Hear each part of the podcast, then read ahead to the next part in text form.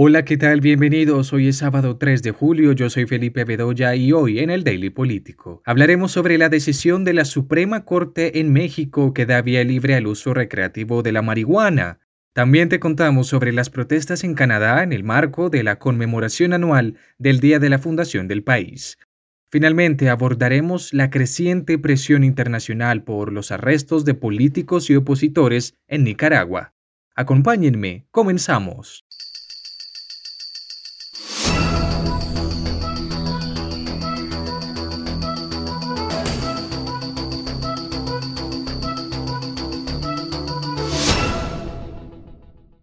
La Suprema Corte de México ha declarado inconstitucionales algunos artículos que impiden el consumo, la adquisición de semillas, la plantación y distribución de la marihuana. Ocho magistrados, mayoría calificada, ha votado a favor del proyecto y tres en contra.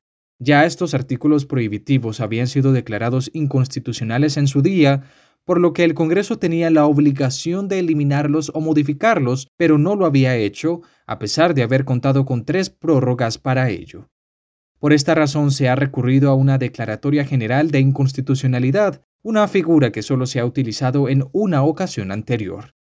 El presidente de la Suprema Corte ha calificado de un día histórico para las libertades, la consolidación del libre desarrollo de la personalidad y el uso recreativo del cannabis a partir de esta decisión. Lo aprobado por el Pleno insta a la Secretaría General de Salud a emitir autorizaciones para que los adultos puedan sembrar, cosechar, transportar y consumir cannabis en tanto el Congreso legisle adecuadamente sobre ello. Antes, en el 2018, la Suprema Corte había resuelto de forma favorable cinco recursos de amparo o acciones de tutela en las que los demandantes exigían que les permitieran el uso de la marihuana porque de no hacerlo se les vulneraba el derecho al libre desarrollo de la personalidad. Luego de esta decisión, México, el país más poblado del mundo hispanohablante, podría convertirse en el quinto país que legaliza el uso de la marihuana recreativa, tras Canadá, Uruguay y Sudáfrica. En Estados Unidos, 18 de los 50 estados también la han legalizado. Con los antecedentes de iniciativa en el Congreso, ¿qué implica el fallo de la Suprema Corte? La directora de la ONG Elementa, Adriana Muro, que ha acompañado este proceso, nos responde. La decisión de la Suprema Corte es sumamente positiva, pues abre la puerta a un cambio en la política de drogas en México, eh, expulsa del ordenamiento jurídico la prohibición administrativa del uso de cannabis ya no será necesario tramitar un amparo, basta con el permiso ante la COFEPRIS, que es la autoridad administrativa competente, para poder eh, usar cannabis con fines lúdicos y recreativos. ¿Qué falta? Bueno, falta eh, modificar la norma penal en México. Se sigue penalizando la posesión de cannabis y de otras sustancias psicoactivas. Aún no hay claridad en relación con los gramajes, con el mercado. No se puede comercializar, no se puede suministrar, no se pueden tener club canábicos. Entonces creo que ahí lo más importante que queda en la cancha del Congreso es generar un mercado regulado donde la penalización de la posesión de cannabis se supere donde haya reglas claras con enfoque de justicia social, con enfoque de salud pública y en donde realmente puedan ser beneficiadas las personas que han sido afectadas históricamente por eh, el sistema de provisión.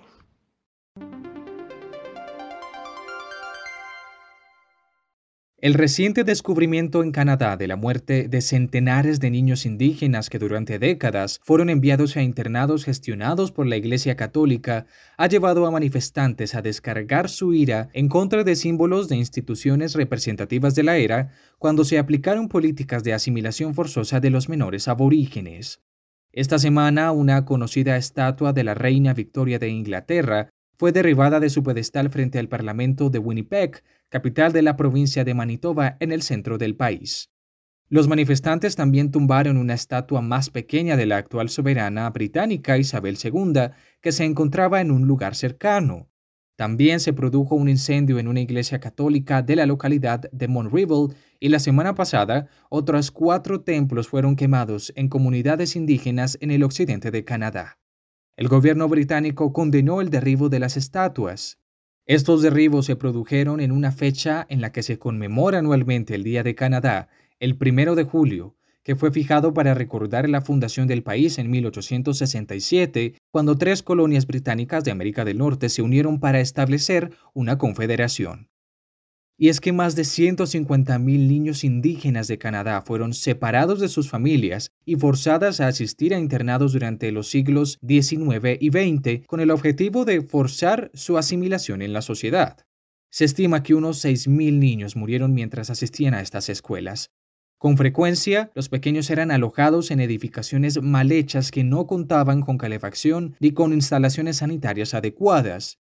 Numerosos municipios de todo Canadá cancelaron los festejos del Día Nacional y también hubo estatuas de personalidades que estuvieron vinculadas con los internados que fueron dañadas o retiradas. En Winnipeg, miles de personas marcharon por las calles para honrar a las víctimas de los internados y para mostrar su apoyo a la comunidad indígena. Un grupo de manifestantes acudió hasta la sede del Poder Legislativo en Manitoba como parte de su protesta por la muerte de estos menores. Y es que durante el último año, en manifestaciones de todo el mundo en contra de la injusticia racial, se han producido ataques en contra de símbolos del imperialismo, del colonialismo y de la esclavitud. Este tipo de protestas se multiplicaron luego de la muerte a manos de un policía blanco del afroestadounidense George Floyd en mayo del 2020. El año pasado en Estados Unidos varias estatuas de destacados líderes de la Confederación y de propietarios de esclavos fueron derribados y atacados, generando un debate intenso sobre si este tipo de monumentos deberían ser preservados.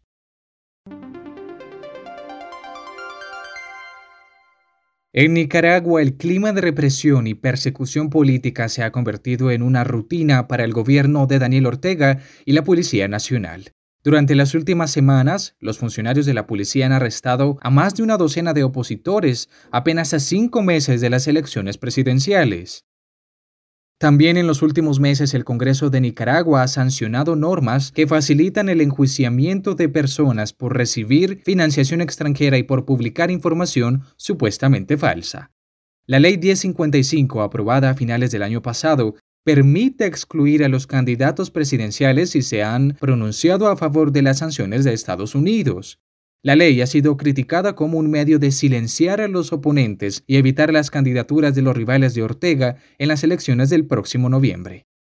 Los arrestos han aumentado la condena internacional. En una sesión del Consejo de Derechos Humanos de las Naciones Unidas en Ginebra, 59 países emitieron un comunicado en el que se mostraban muy preocupados, y cito, porque las leyes recientemente aprobadas restringen indebidamente la participación política, la libertad de expresión, de reunión y asociación.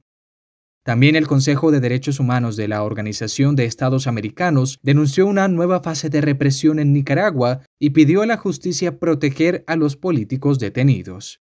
En medio de las denuncias, sin embargo, Ortega dijo que no va a retroceder. El mandatario fue uno de los líderes del sandinismo que ayudó a derrocar un régimen autoritario y a tomar el poder en 1979 con el apoyo de la población. Gobernó hasta 1990 y regresó al poder en el año 2007. Ortega dijo en las últimas semanas que los detenidos no son candidatos ni políticos, sino criminales que quieren derribar al gobierno. No estamos juzgando candidatos.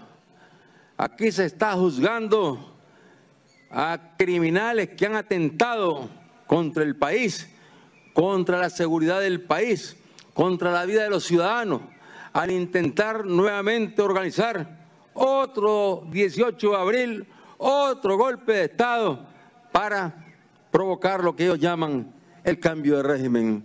Eso es lo que estamos persiguiendo, eso es lo que se está investigando y eso es lo que se castigará en su momento tal y como lo mandan las leyes.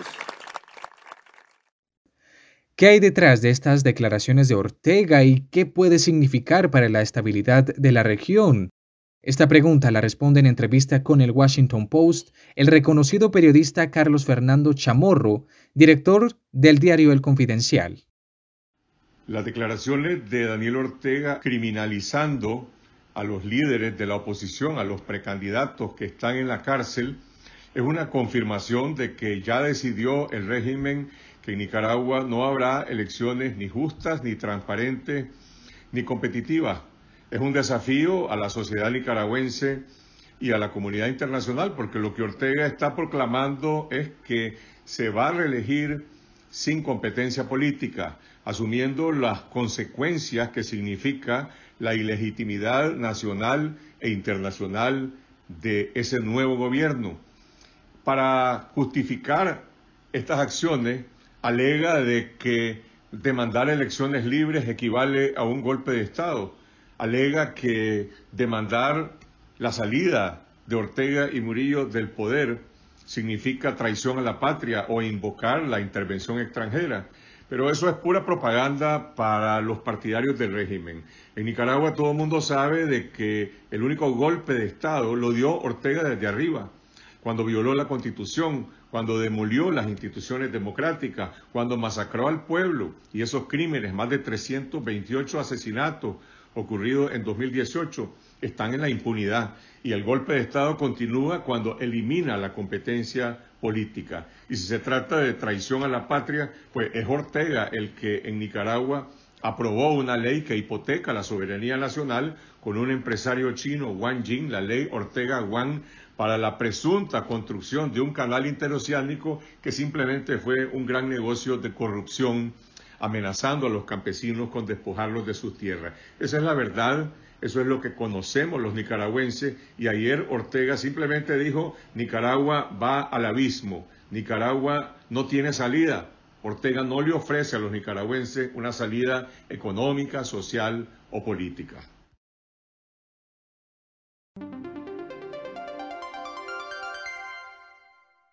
Bien, y de esta manera damos por terminado el Daily Político. Nos encontramos próximamente con más noticias. Yo soy Felipe Bedoya. Buen fin de semana para todos.